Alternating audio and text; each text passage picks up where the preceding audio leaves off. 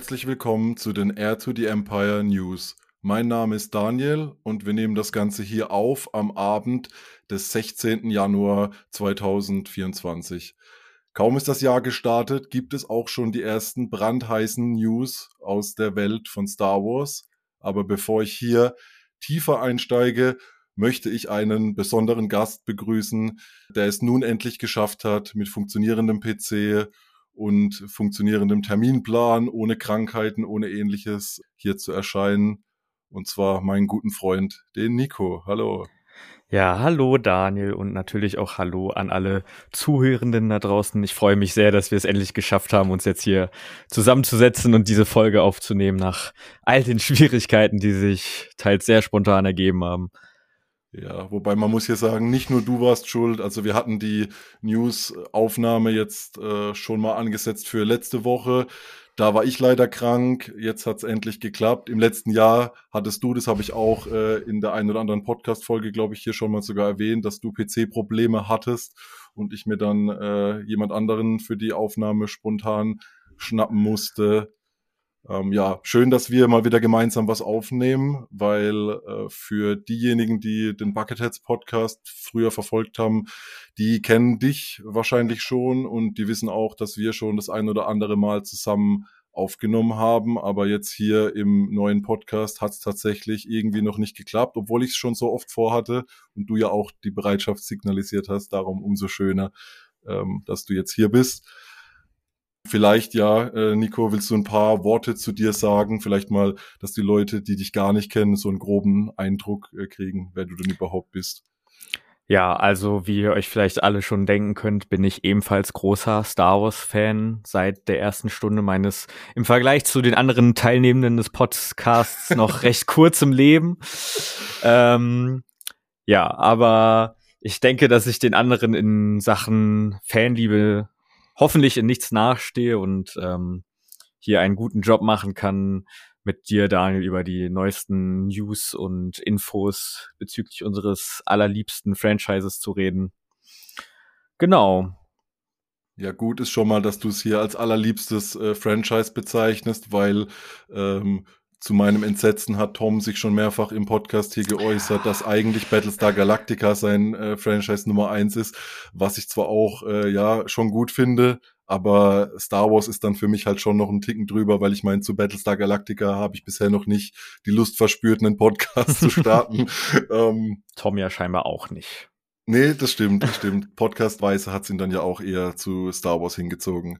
Ja, kommen wir nun zu den News das Jahr hat, ja, äh, kann man schon so sagen, mit einem äh, lauten Knall gestartet. Und zwar wurde letzte Woche offiziell verkündet, dass der erste neue Star Wars Kinofilm, den wir hoffentlich in ja nicht allzu vielen Jahren erwarten können, nicht der bereits angekündigte Film rund um Ray Skywalker sein wird, sondern es wird ein Film mit dem möglicherweise auch finalen Titel, vielleicht nur Arbeitstitel, The Mandalorian and Grogu veröffentlicht. Die kurze Synopsis äh, zu dieser News liest sich wie folgt. The Mandalorian and Grogu will lead Lucasfilm's ongoing feature development slate, including films helmed by Shamin Obeid Chinoy, James Mangold and Dave Filoni, who is also currently developing Ahsoka Season 2 among those in the works. Das heißt, viel wissen wir zu dem ganzen Thema nicht. Ähm, es gab ja letztes Jahr schon mal die Gerüchte, dass wir statt einer vierten Staffel The Mandalorian einen Kinofilm zu The Mandalorian bekommen. Und äh, ich habe dann gleich gedacht, irgendwie klingt es für mich nicht plausibel. Und ich war schon fast dabei, äh, irgendwie Geld drauf zu verwetten, dass das so Fake News sind, weil da irgendwie so einige dubiose Quellen dann direkt äh, schnell aufgesprungen sind und das verbreitet haben. Und auf einmal schickt dann mir der Dennis äh, vor ein paar Tage in unserer WhatsApp-Gruppe da den Link und ich dachte so, nein, das kann jetzt nicht sein, dass es tatsächlich äh, einen Film gibt. Lag ich da denn so falsch? Hab mich dann ein bisschen tiefer in das Thema eingelesen und da haben sich die News-Meldungen überschlagen. Unter anderem habe ich ja auch rausgesucht, dass es laut äh, dem Branchenmagazin Deadline trotzdem eine vierte Staffel geben sollte. Und andere Newsquellen behaupten wiederum, dass die vierte Staffel nach dem Film kommen soll. Andere behaupten, äh, der Film wird, das Abschluss, äh, wird der Abschluss der vierten Staffel sein. Aus offizieller Quelle wissen wir einfach nur, es wird einen Film geben. Und äh, ich glaube, zu viel Spekulation tut hier an der Stelle nicht gut. Aber jetzt mal meine Frage an dich. Wie überraschend kamen diese Meldungen für dich und freust du dich auf den Mendo und Grogu-Film? Also grundsätzlich freue ich mich natürlich auf jeden Star Wars-Film, das ist ja keine Frage. Ähm, ich freue mich aber insofern besonders auf diesen Film, da der Titel ja zumindest vermuten lässt, dass dieses Mal wieder mehr Fokus auf den Mandalorianer, den Jaren und Grogu gelegt wird, im Gegensatz zu der dritten Staffel, die ja Bo-Katan noch als zusätzlichen Protagonisten hatte und wo sich die drei ja so ein bisschen ihre Laufzeit irgendwie geteilt haben. Und insofern hoffe ich auch in Hinsicht des Endes von Staffel drei, dass ähm, wir jetzt wieder so ein etwas geschlosseneres Abenteuer von Din und Grogu erleben werden.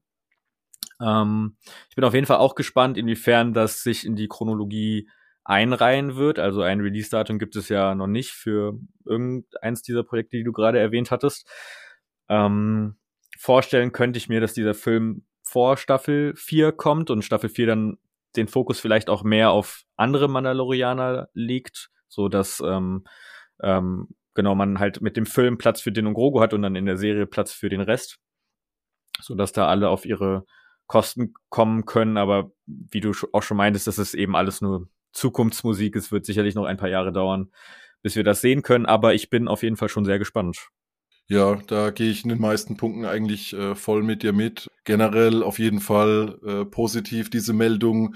Am Anfang war ich auch so ein bisschen zwiegespalten, einfach weil ich mir gedacht habe, hm, eigentlich hätte ich mich schon so auf eine klassische vierte Staffel gefreut und äh, John Favreau hat ja auch schon vor längerer Zeit angekündigt, ähm, dass er die Drehbücher für die vierte Staffel schon geschrieben hat.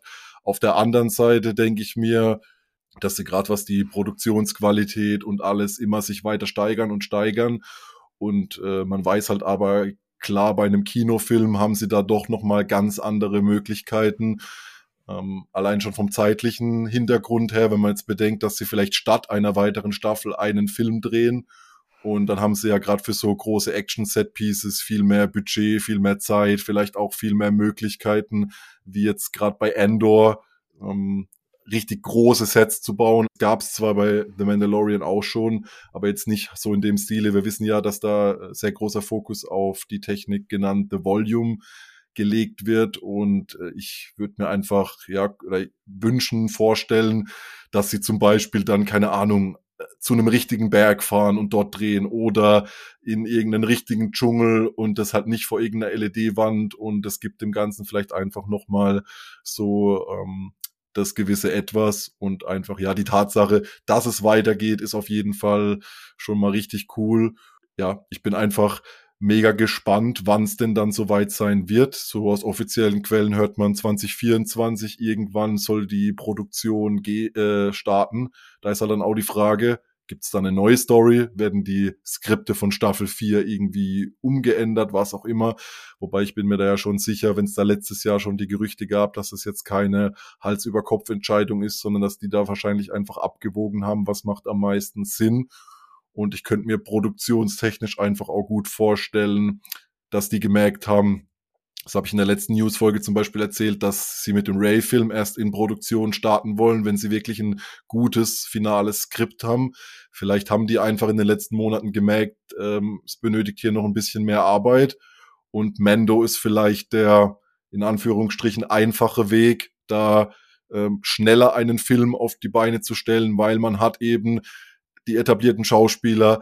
John Favreau ist ein sehr erfahrener Regisseur, der ja auch schon vor The Mandalorian einige große Hits für Disney gelandet hat, gerade zum Beispiel äh, The Lion King oder The Jungle Book oder 2008 Iron Man, mit dem er das MCU gestartet hat. Plus es sind ja im Normalfall schon Teile von den Sets, Kostümen äh, vorhanden. Sie haben The Volume.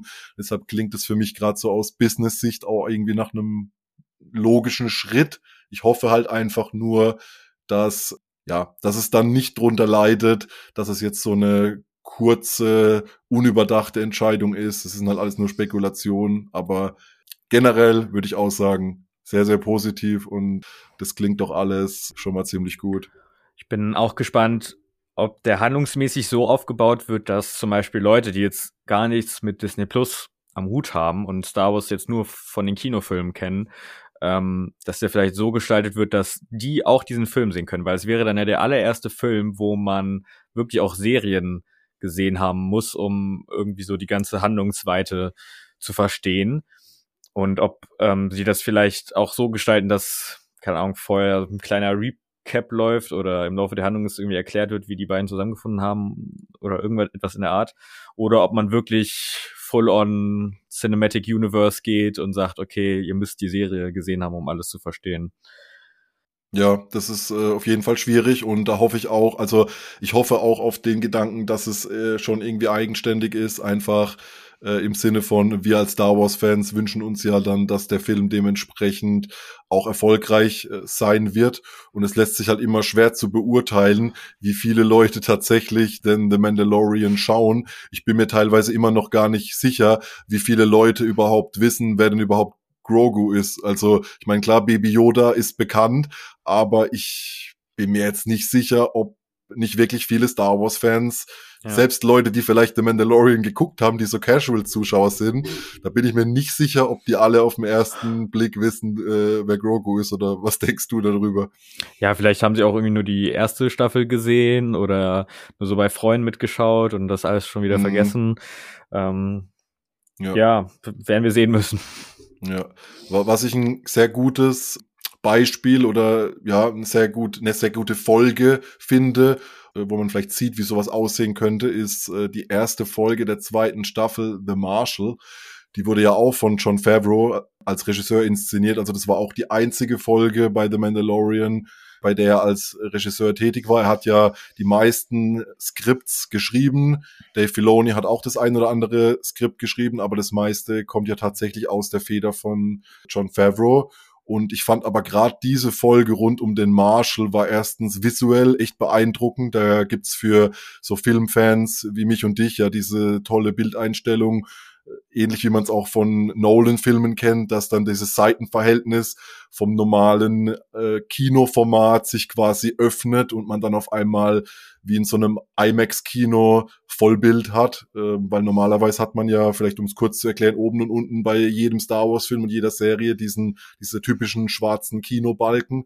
Und in dieser Folge, ab dann, wo der Great Dragon da richtig in Action erscheint, öffnet sich das Bild und man hat Vollbild und sieht die ganze visuelle Pracht, die die Serie da hat und ich finde halt auch einfach äh, diese eine kleine Folge funktioniert so schön als abgeschlossenes kleines Abenteuer.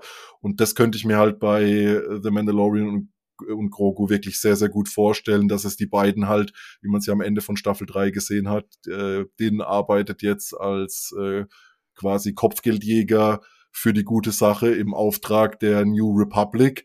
Und ja, vielleicht wird er da einfach auf irgendeine Mission geschickt und ähm, die Mission wird der Film. Möglichkeiten gibt es da genug und ähm, ja, ich bin da eigentlich ganz guter Dinge. Vor allem, ja, John Favreau auf dem Regiestuhl, das lässt mich wirklich hoffen, dass wir da mal was richtig Cooles wieder zu sehen bekommen. Gibt's von dir noch Gedanken zu dem Mandalorian Kinofilm? Ich denke, es ist alles gesagt. Okay. Ja, dann würde ich nämlich äh, da auch gar nicht so tief weiter reingehen, weil klar, wir könnten jetzt noch eine Stunde drüber reden und ich hätte da auch Spaß drüber, aber wer weiß, morgen kommt vielleicht schon die nächste News und alles ist weg und zu viel spekulieren will ich da auch nicht, aber äh, zu gegebener Zeit werden wir uns da nochmal tiefer in das Thema reinstürzen. Es gibt aber auch noch die ein oder andere coole News im Zusammenhang mit The Mandalorian und zwar zur bereits angesprochenen Staffel 3. Und zwar hat das Stunt-Team von The Mandalorian hier den Emmy für Outstanding Stunt Performance äh, gewonnen. Und äh, das muss ich so, schon mal sagen, äh, wirklich eine coole Sache und mehr als verdient, weil ich finde, gerade so in der dritten Staffel die Szenen, wie zum Beispiel die Schlacht auf Navarro oder all die Action-Szenen von äh, Bo-Katan im Nahkampf und so weiter, die waren schon wirklich äh, toll inszeniert, um hier nochmal zwei Beispiele zu nennen. Deshalb ja ähm, Glückwunsch hier an das ganze Team von The Mandalorian. Und äh, eine weitere positive Nachricht, auch im Zusammenhang, wir haben uns ja gefragt, wie viele Leute schauen denn The Mandalorian? Genaue Zahlen gibt's nicht, aber laut dem Branchenmagazin The Rap war The Mandalorian tatsächlich die meistgeschaute Original-Streaming-Serie im Jahr 2023. Also Original-Streaming-Serie heißt jetzt, hier sind äh, Serien gemeint, die speziell für einen Streaming-Dienst ähm, entwickelt wurden. Also jetzt nicht sowas wie zum Beispiel, ich nenne jetzt Friends oder How I Met Your Mother, die ja, obwohl sie schon jahrelang äh, gar nicht mehr aktuell sind, immer noch Kassenschlager sind auf den Streamern. Die gab es ja aber davor und wurden eigentlich fürs Fernsehen produziert. Aber in den Bereich äh, Original-Streaming-Serie fallen eben Sachen wie jetzt im Star Wars-Bereich The Mandalorian, The Book of Boba Fett, Endor oder Ahsoka oder bei Netflix-Serien wie zum Beispiel Stranger Things, Haus des Geldes und so weiter. Einfach Originale der Streaming-Dienste und deshalb auch hier kommt für mich total unerwartet, aber eine richtig coole Nachricht dass ja Star Wars doch nicht tot ist, wie viele YouTubers immer wieder behaupten, sondern tatsächlich mega erfolgreich war. Ja, hat mich tatsächlich auch überrascht, diese Meldung, ähm, weil zumindest als die Serie, also als die dritte Staffel gestartet ist, irgendwie ich das Gefühl, das Echo war, dass die Zahlen nur runtergehen im Vergleich zu vorherigen Staffeln. Ähm, ja, insofern schön, dass man hier nochmal erfährt, dass es doch nicht so ist, wie es auf den ersten Blick irgendwie schien. ja, definitiv. Ähm, gute Nachrichten. Und ja, weitere gute Nachrichten gibt es auch äh, zu Ahsoka Staffel 2. Äh, wurde ja vorhin auch schon in einem Nebensatz erwähnt. So wurde es auch tatsächlich ganz unspektakulär von Disney verkündigt, äh, verkündet. Und zwar befindet sich die zweite Staffel in Produktion und es wurde von Dave Filoni dann ein paar Tage nach dieser kleinen äh, Pressemitteilung, die man fast übersehen konnte, auch äh, per Bild bestätigt. Und zwar ähm, sieht man hier auf dem Bild, das ist auch in allen sozialen Medien und so weiter zu finden, man sieht äh, die Statue des Vaters von Mortis, auf der sich auch äh, Balin am Ende von Ahsoka befunden hat. Und äh, der ausgestreckte Finger zeigt gen Horizont und wir sehen darauf zwei Gestalten, vermutlich Ahsoka und Sabine, die wohl einen ähnlichen Weg wie Balin bestreiten und äh, oben drüber steht The Story Continues. Ja, richtig coole Nachrichten. Ähm, in dem Zuge würde ich dich äh, gern mal fragen, nicht nur wie sind deine Erwartungen oder was macht es mit dir, sondern wie fandest du denn eigentlich äh, die erste Staffel von Ahsoka, falls du da ein paar kurze Worte mal dazu verlieren möchtest?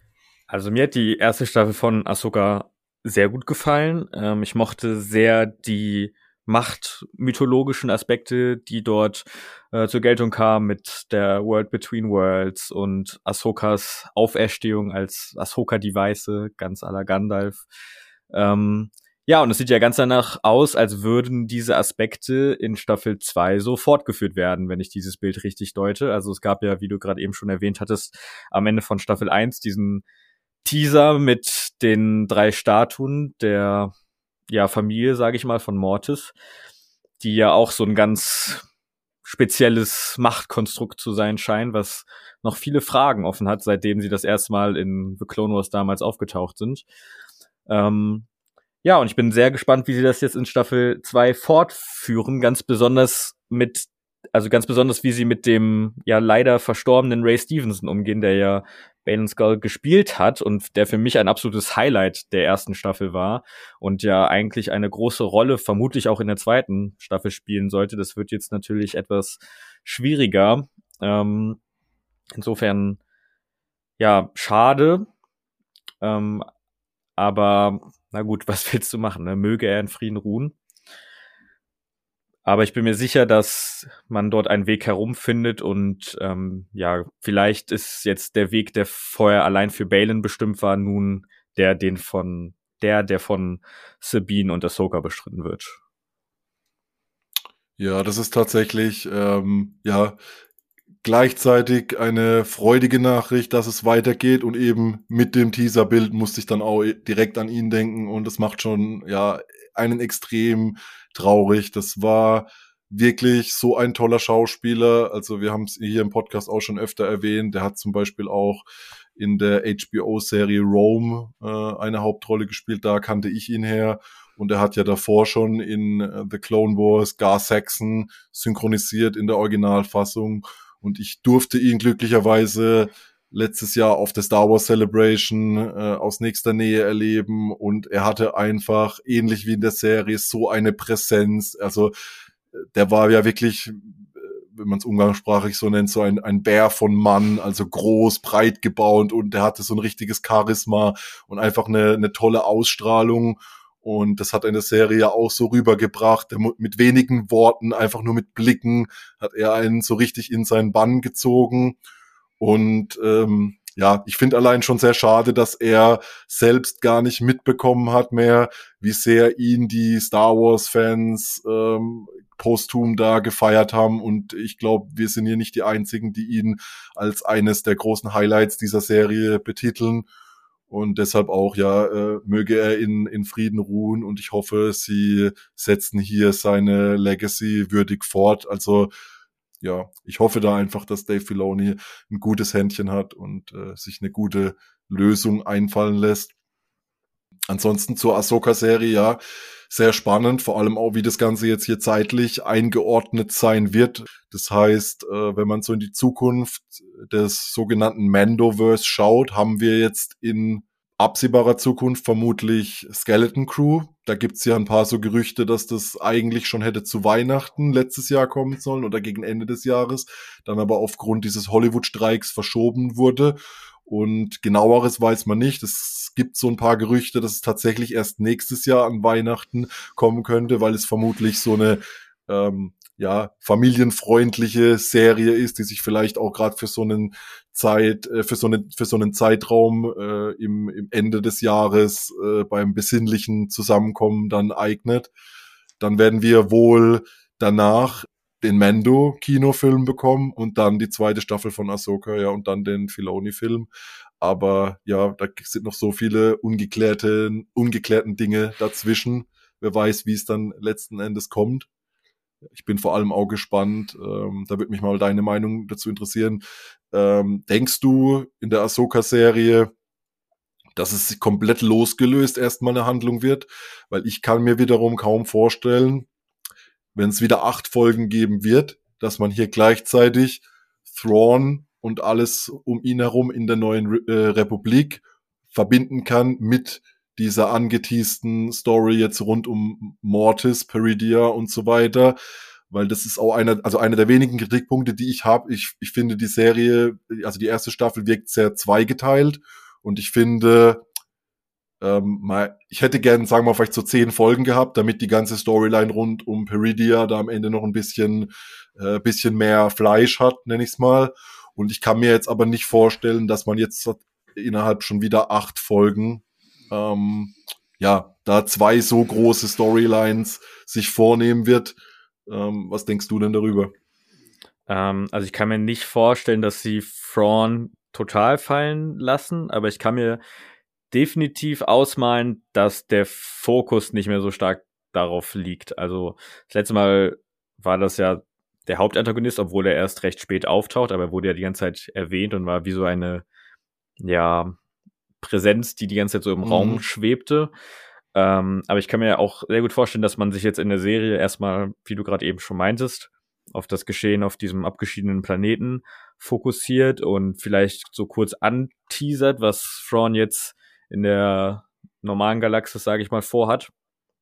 Und dass man das dann in anderen Projekten, wie jetzt irgendwie einer vierten Staffel von The Mandalorian oder vielleicht auch in dem Film, mal gucken, dass man das dann dort wieder aufgreift zumindest würde ich es mir ähnlich wie du auch wünschen, dass man da ein bisschen mehr Fokus hat.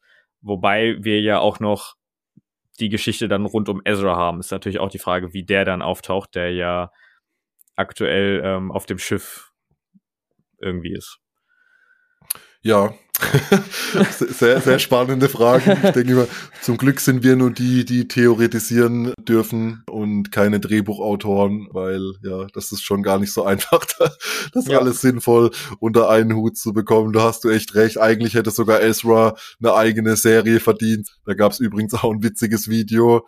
Kann ich jedem nur empfehlen, da mal bei Instagram oder so zu gucken. Da waren heute Nacht, waren ja die Emmy-Verleihungen und da gab es scheinbar so eine Afterparty und da haben sich Eman Esfandi und Taylor Gray, der den Ezra synchronisiert hat in der Originalfassung. Also ich weiß nicht, ob die beiden sich schon davor kannten, aber auf jeden Fall hat man die beiden bei der Disney Emmy Aftershow Party gemeinsam die Tanzfläche rocken sehen und äh, ja, das war schon ein sehr cooles Bild, die beiden Ezras, wie sie ihre Dance Moves da präsentiert haben. Weitere Neuigkeiten zur Zukunft von Star Wars gibt es im Bereich Kinofilme. Und zwar ist das Skript für den Ray Skywalker Film wohl immer noch nicht fertig. Da habe ich in der letzten Newsfolge erzählt, dass es wohl hieß, ähm, dass bis Ende des Jahres das fertige Skript eingereicht werden soll, falls dann die Produktion im Frühjahr beginnen sollte. Hier äh, Offizielle Infos gibt's natürlich auch wieder keine, aber Daisy Ridley hat sich vor kurzem in einem Interview geäußert, dass sie die Story kennt und äh, auch echt begeistert davon ist und dass tatsächlich die Geschichte zu hören sie dazu überzeugt hat, wieder zu Star Wars zurückzukommen. Aber sie selbst hat noch kein fertiges Skript gelesen und wartet genauso voller Vorfreude darauf, äh, dieses zu erhalten und ja, dass sie dann hoffentlich bald äh, mit der Produktion beginnen können. Wenn man jetzt so die, die aktuellen Release-Daten, die sich ja andauernd bei Disney oder allgemein Hollywood ändern können, sich anschaut, dann halte ich es für relativ wahrscheinlich, dass Mitte des Jahres 2026 der äh, Mando und Grogu Film äh, an den Start gehen könnte und Ende des gleichen Jahres dann der Ray Film, weil Disney hat tatsächlich für zwei Star Wars Filme, also einmal Mai 26 und einmal Dezember 26 so in ihren Release Plan das eingetragen. Wie gesagt, es kann sich noch ständig ändern, vielleicht kommt der Mandalorian auch doch früher, aber wenn wir jetzt nur mal mit den offiziellen Infos arbeiten, dann äh, klingt das äh, sehr plausibel. Wie, wie ist denn deine Vorfreude auf den Ray-Film? Also erstmal muss ich sagen, dass ich mir auf der Seite tatsächlich so ein bisschen mehr, ich sag mal, Disziplin von Disney beim Veröffentlichungstrigger wünschen würde, ähm, was so das Ankündigen von Projekten angeht. Also ich verstehe, dass dahinter auch irgendwie Investoren stehen und ähm, dass Disney halt auch eine Gesellschaft ist, die irgendwie zeigen muss, okay, hier, wir befeuern unsere Franchises immer weiter. Aber vielleicht sollte man sich so ein bisschen zurücknehmen, wenn es darum geht anzukündigen, okay, das und das Projekt ist in Arbeit. Und ja, in Arbeit sein ist ein weitreichender Begriff. Also es kann auch sein, dass das Skript gerade noch geschrieben wird. Aber wenn das Skript nicht mal steht, finde ich es schon ein bisschen schwierig, das halt so anzukündigen, als ähm, wäre das schon in trockenen Tüchern. Wir haben es jetzt in öfterer, äh, in in jüngerer Zeit immer wieder erlebt, dass Projekte gecancelt worden sind, bevor sie überhaupt wirklich in Produktion waren. Und dann finde ich es immer ein bisschen schade, wenn man schon so ein bisschen Vorfreude entwickelt, nur damit das Ganze dann ja so nicht stattfindet. Nichtsdestotrotz sieht das ja zumindest nach einem der etwas sichereren Projekte aus. Ähm, allein schon dadurch, dass man Daisy Ridley so ganz prominent auf der Star Wars Celebration letztes Jahr gezeigt hat. Ähm, genau. Ja, ansonsten kann ich ehrlich gesagt nicht so viel dazu sagen, weil wir eben auch noch nicht so viel wissen. Ich freue mich einfach, dass wir Daisy Ridley nicht aus dem Star Wars-Universum verloren haben, weil ich sie als Ray wirklich sehr, sehr gern hab. Und ich auf jeden Fall sehr gespannt bin, was man hier zu sehen bekommt. Das ist ja der späteste Zeitpunkt, den wir aktuell im Star Wars-Universum dann erleben werden. Ähm, ja, und ich bin gespannt, was die da zusammenkochen. Ja, definitiv. Also äh, mir geht's da eigentlich ganz genauso wie dir. Ich freue mich tierisch darüber, einfach Daisy Ridley, dass sie zurück ist, weil ähm, ich habe gerade gestern gemerkt, was für eine tolle Schauspielerin sie wieder ist. Ich war gestern Abend mit meinen Arbeitskollegen in der Sneak Preview und da kam, ich muss kurz gucken, auf Deutsch hieß der Film Das Erwachen der Jägerin und auf Englisch The March King's Daughter. Das ist so ein ja, Action-Thriller mit äh, Daisy Ridley in der Hauptrolle. Und ey, sie war großartig. Also äh, es war jetzt kein herausragender Film. Also ich fand ihn in Ordnung, so ein, für mich so ein perfekter Sneak-Film. Aber sie war echt ein Highlight äh, darin. Und äh, was auch cool ist, äh, innerhalb dieses Films Ben Mendelssohn, den man in Star Wars auch kennt als Director Krennic, hat in diesem Film ihren Vater gespielt. Und das war auf jeden Fall ähm, eine coole Combo, die beiden gemeinsam vor der Kamera zu sehen. Also falls jetzt hier schon die Theorien losspielen, vielleicht ist sie doch keine Palpatine-Nachfahrin, sondern das uneheliche Kind von Director Krennic. ähm, und was ich eigentlich mit meiner Frage davor wollte, auf was du dich mega freust, und zwar ist ja der hauptverantwortliche Produzent Steven Knight, und das ist ja kein geringerer wie der Schöpfer und auch Showrunner von Peaky Blinders. Und ich weiß ja, dass du diese Serie heiß und innig liebst und äh, ich noch keine einzige Minute von der Serie geschaut habe, obwohl ich sogar die Blu-ray Komplettbox in meinem Regal stehen habe und äh, ich oft, wenn ich an dieser Box vorbeilaufe, an dich denken muss, ähm, weil du immer gesagt hast, ich muss die Serie unbedingt gucken und werde ich auch irgendwann mal. Ähm, aber wenn ich ja, wenn ich nach deiner Meinung gehe, ist es ja eine tolle Serie. Auf jeden Fall. Ja, auch äh, so eine Sache übrigens, ähm, bei Stephen Knight, also auch so zum Thema Produktion und so weiter.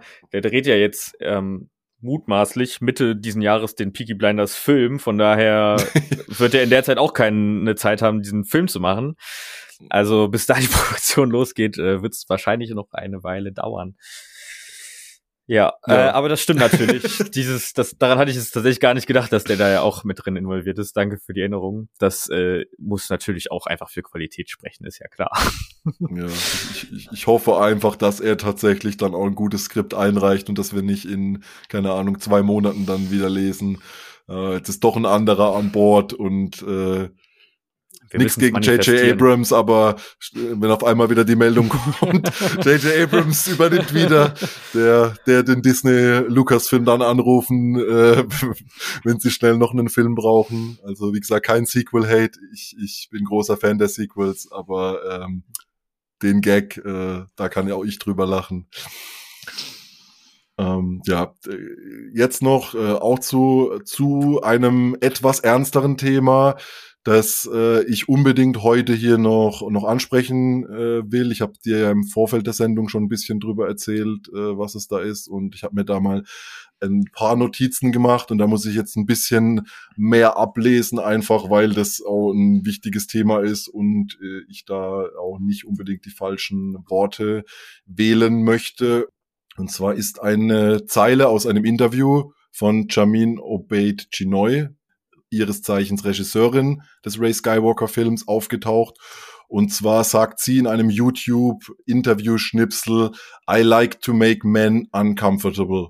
Und das wurde ja aus dem Kontext gerissen und äh, mehr oder weniger so dargestellt, als würde Disney im, in Person von Kathleen Kennedy jetzt hier gemeinsam äh, mit Shamin Obeid Chinoy eine weibliche feministische Agenda starten, weil sie ja Männer so sehr hassen und so weiter. Ich glaube, ihr kennt alle diese Meldungen, die da täglich durchs Internet geistern. Und ich möchte das Ganze hier einfach auch mal richtig stellen, weil dieses Zitat stammt eben aus einem Interview aus dem Jahre 2015 und da ist noch viel mehr drin äh, in diesem Interview wie nur dieser Satz. Also ich werde auch das Interview, das gibt's bei YouTube äh, im Nachgang in den Notes zur Folge verlinken.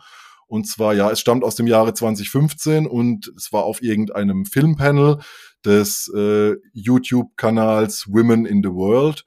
Und da ging es um Jamin Obey Chinoys Dokumentarfilm A Girl in the River, The Price of Forgiveness.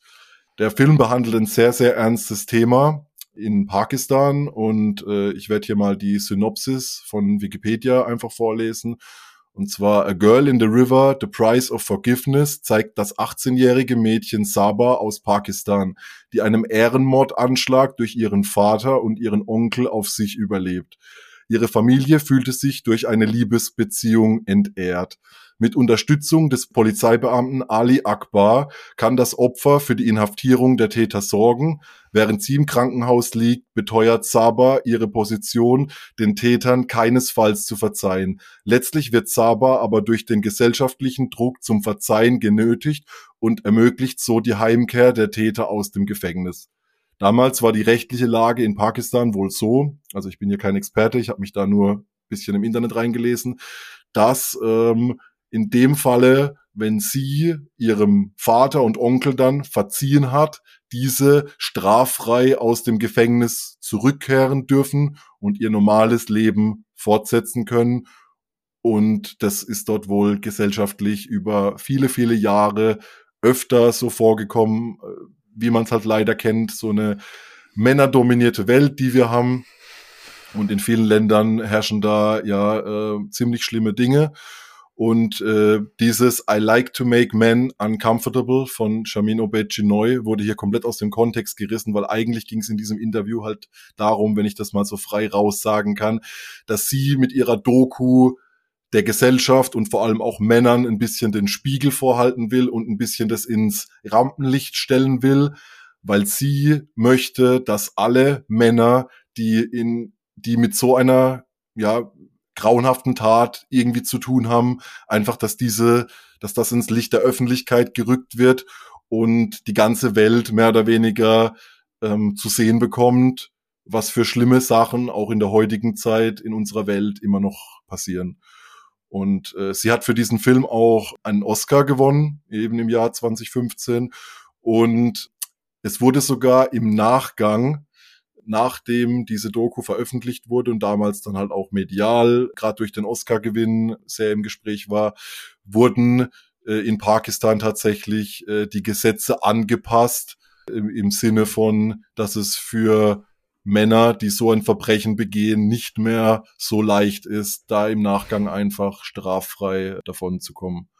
Und ja, ich hoffe, ich habe jetzt die richtigen Worte gefunden und es ist echt ein sehr schwieriges und sensibles Thema.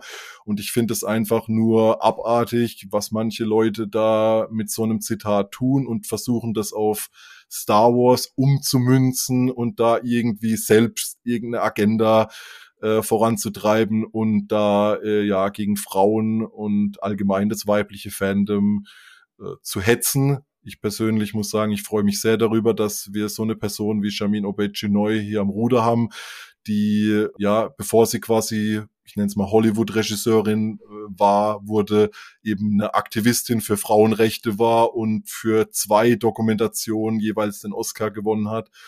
Es ist doch cool, dass wir so eine Frau da am, am Steuer haben.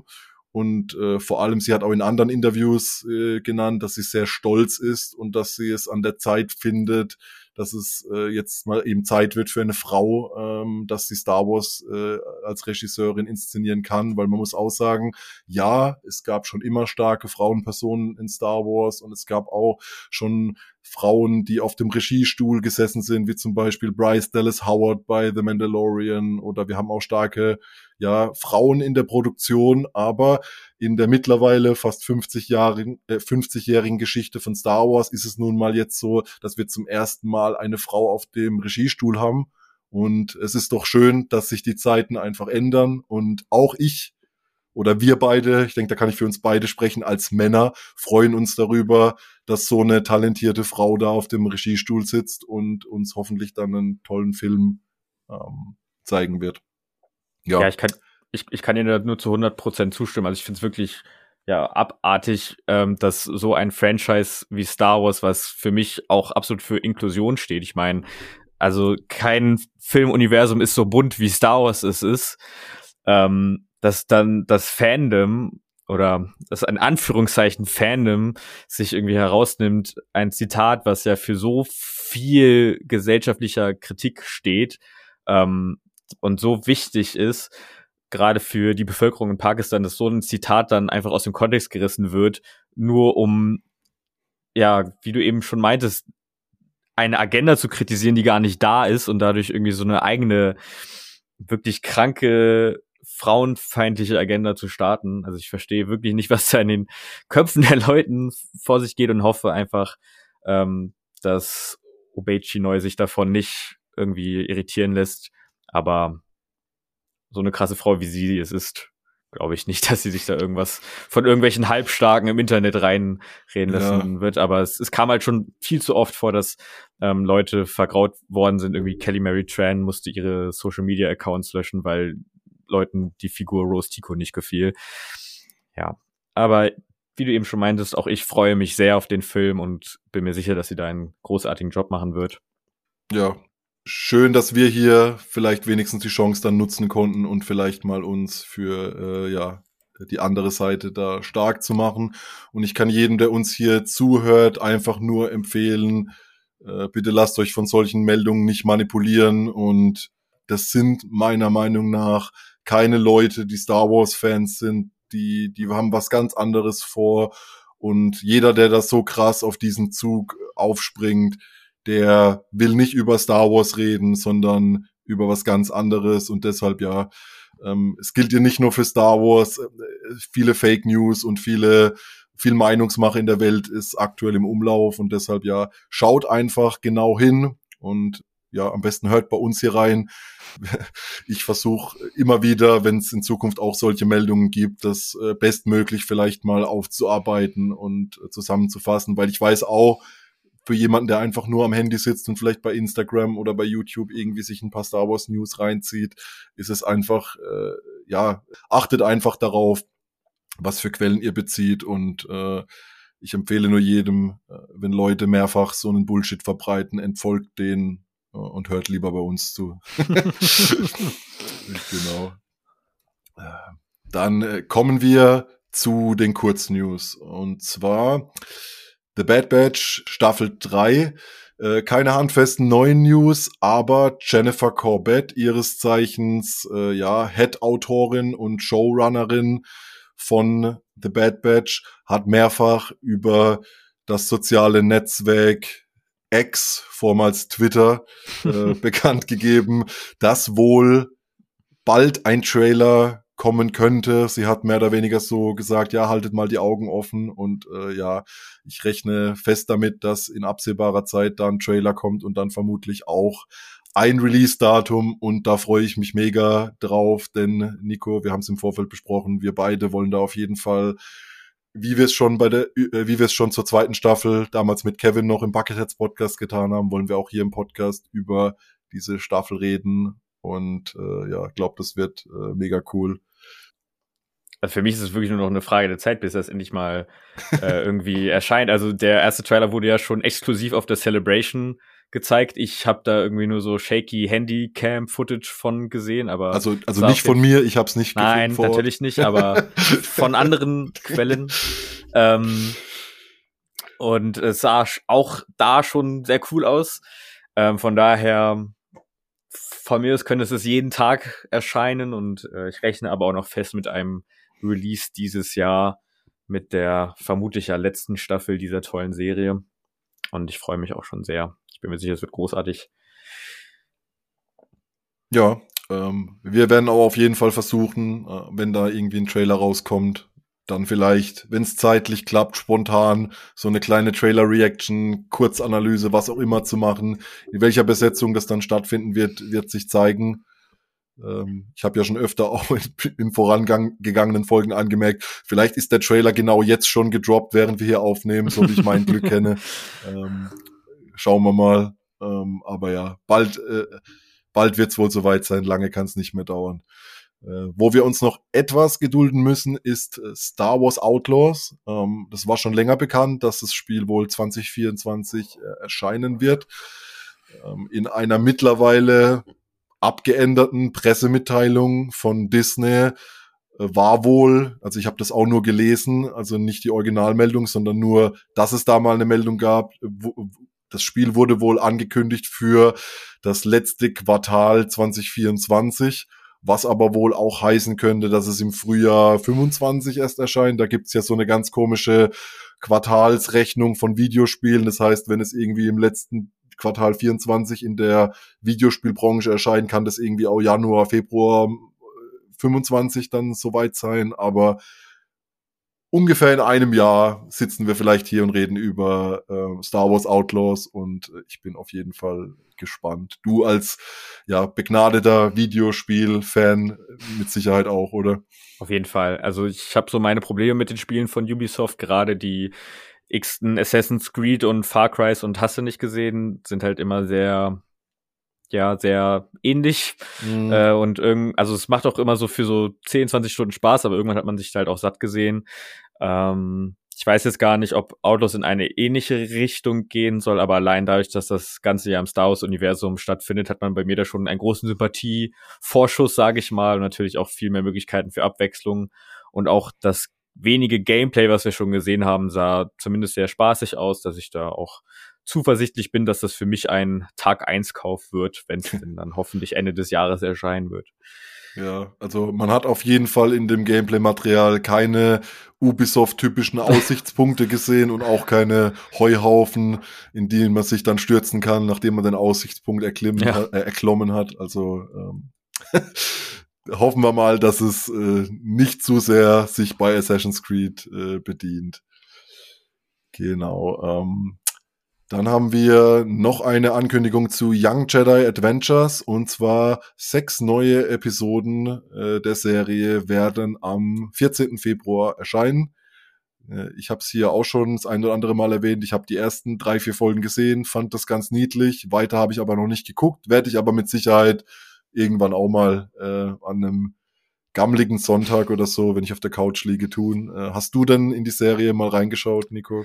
Ich kenne nur wenige Clips und äh, habe für mich diesen blauen Teddybären, den es da gibt, als süßeste Sausfigur äh, jemals herauserkoren, aber ich habe es sonst nie geschaut.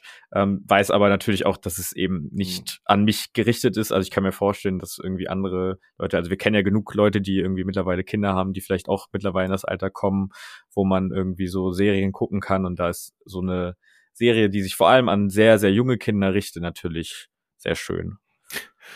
Ich hatte letztes Mal die Theorie, was wäre, wenn äh, Naps, eben dieser blaue Teddybär, äh, der Villain in The Acolyte wird und äh, wir hier quasi insgeheim die Vorgeschichte des neuen Star Wars Bösewichts in einer Kinderserie bekommen. Das wäre ein sehr, das wäre ein sehr starker Move. Ja, ich, ich glaube nicht daran, aber wer weiß. Sie müssen mich erstmal vom Gegenteil überzeugen. Genau. Und äh, eine weitere brandheiße Meldung, und zwar genauer gesagt vom roten Teppich der Emmys heute Nacht, gibt es von Diego Luna, der den Cassian Endor in der Serie Star Wars Endor spielt. Und er hat dort einem Reporter bestätigt, dass er direkt nach äh, den Emmy-Events zurückfliegt nach London und noch genau sieben Tage Dreharbeiten vor sich hat und dann äh, er komplett fertig ist mit seiner, mit seiner Arbeit an Endor. Da wurde ja schon mehrfach berichtet eben, dass wohl Endor die letzten paar Dreharbeiten aufgrund dieses Streiks dann nicht mehr beenden konnte und sie kurz vor Schluss quasi unterbrechen äh, mussten. Dann wird wohl die Post-Production noch einige Zeit in Anspruch nehmen und ich rechne dann eigentlich damit, dass wir ja im Jahre 2025 mit Endor rechnen können, weil eben im Gegensatz zu The Mandalorian ja alles mit realen Sets und Greenscreen-Erweiterungen gedreht wird und nicht auf The Volume zurückgegriffen wird, was zur Folge hat, dass die Post-Production einfach mehr Zeit in Anspruch nimmt und ähm, Deshalb rechne ich da eigentlich nicht damit, dass wir da in diesem Jahr, in diesem Jahr noch was davon sehen. Äh, wer weiß, ist vielleicht auch doch, aber ich glaube 2025 ist da schon ähm, realistischer. Ja, schließe ich mich an. Vielleicht noch kurz die Info. Endor hat leider keinen einzigen Emmy gewonnen, trotz acht Nominierungen. Ja, ähm, was ich viel trauriger finde, ist tatsächlich, dass Better Call Saul leer ausgegangen oh, ist. Die oh, haben jetzt tatsächlich, ich glaube bei, ich habe es gelesen, 52 Nominierungen insgesamt in ihrer kompletten Serie. Ist auf jeden Fall. Sie haben keinen Emmy bekommen. Ist auf jeden Fall die Serie mit den meisten Nominierungen ohne einen Win. Ja. ja. Ähm, aber ja, schön auf jeden Fall, dass eine Star Wars-Serie im Kreis der Nominierten war. Das ist auf jeden Fall ein Zeichen für Qualität, weil äh, gerade wenn man sich eben die Konkurrenz dann anschaut, Better Call Saul, dann der große Gewinner des Abends, The Bear, habe ich auch immer noch nicht geguckt, aber ich weiß von dir und äh, von unserem Freund Benny und vielen anderen, dass es eine tolle Serie ist und das werde ich auf jeden Fall ähm, ja demnächst mal nachholen noch. Und genau, äh, eine weitere News zum Abschluss noch aus dem Videospielbereich. Das mehrfach verschobene Spiel Star Wars Hunters ist jetzt auch äh, erschienen. Ich weiß nicht, Star Wars Hunters ist es so eine Art Arena-Shooter, keine Ahnung. Ich habe mich da gar nicht wirklich damit befasst und äh, hab's auch eigentlich nicht vor. Ich weiß nur, dass äh, Dennis auf jeden Fall schon ein paar Runden gezockt hat und es eigentlich ganz cool fand. Äh, was sind deine Gedanken dazu? Ja, also ich habe nur ganz viel Werbung irgendwie auf Social Media dafür bekommen von irgendwelchen wahrscheinlich gekauften Influencern, die mir auch erzählt haben, wie toll das alles ist und was für tolle Möglichkeiten es gibt, aber einfach aufgrund dessen, dass ich äh, nicht so wirklich der Handyspieler bin, auch wenn es das Spiel auch auf der Switch gibt, äh, soweit ich weiß, oder noch erscheinen soll. Ähm, ja, es hat, es hat sicherlich seine Audience, aber ich bin das einfach nicht. Aber wenn zum Beispiel Dennis sagt, er hat Spaß, dann, dann glaube ich ihm das und für die Leute ist es sicherlich ein nettes Spiel. Und, ja, ja. Also er wurde meines Wissens nie, von niemandem bezahlt, äh, die Meinung äh, zu vertreten. Also glaube ich, dass er wirklich Spaß damit hat.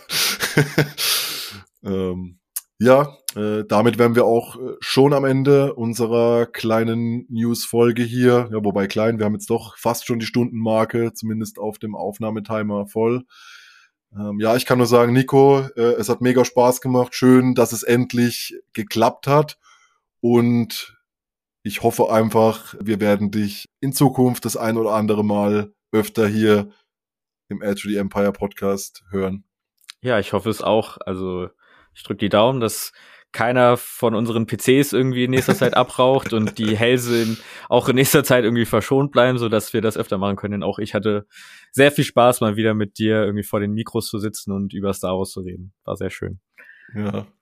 Ja, schöne Worte zum Abschluss. In diesem Sinne äh, da draußen äh, schön, dass ihr alle zugehört habt. Ich hoffe, ihr seid alle gut ins neue Jahr gestartet. Äh, wir werden hier bald im Podcast auch noch einige anderen tollen Formate präsentieren. Das sind schon ja das ein oder andere Projekt in der Pipeline, ohne dass ich da jetzt näher drauf eingehen möchte. Ja, äh, danke fürs Zuhören und möge die Macht mit euch sein. Tschüss.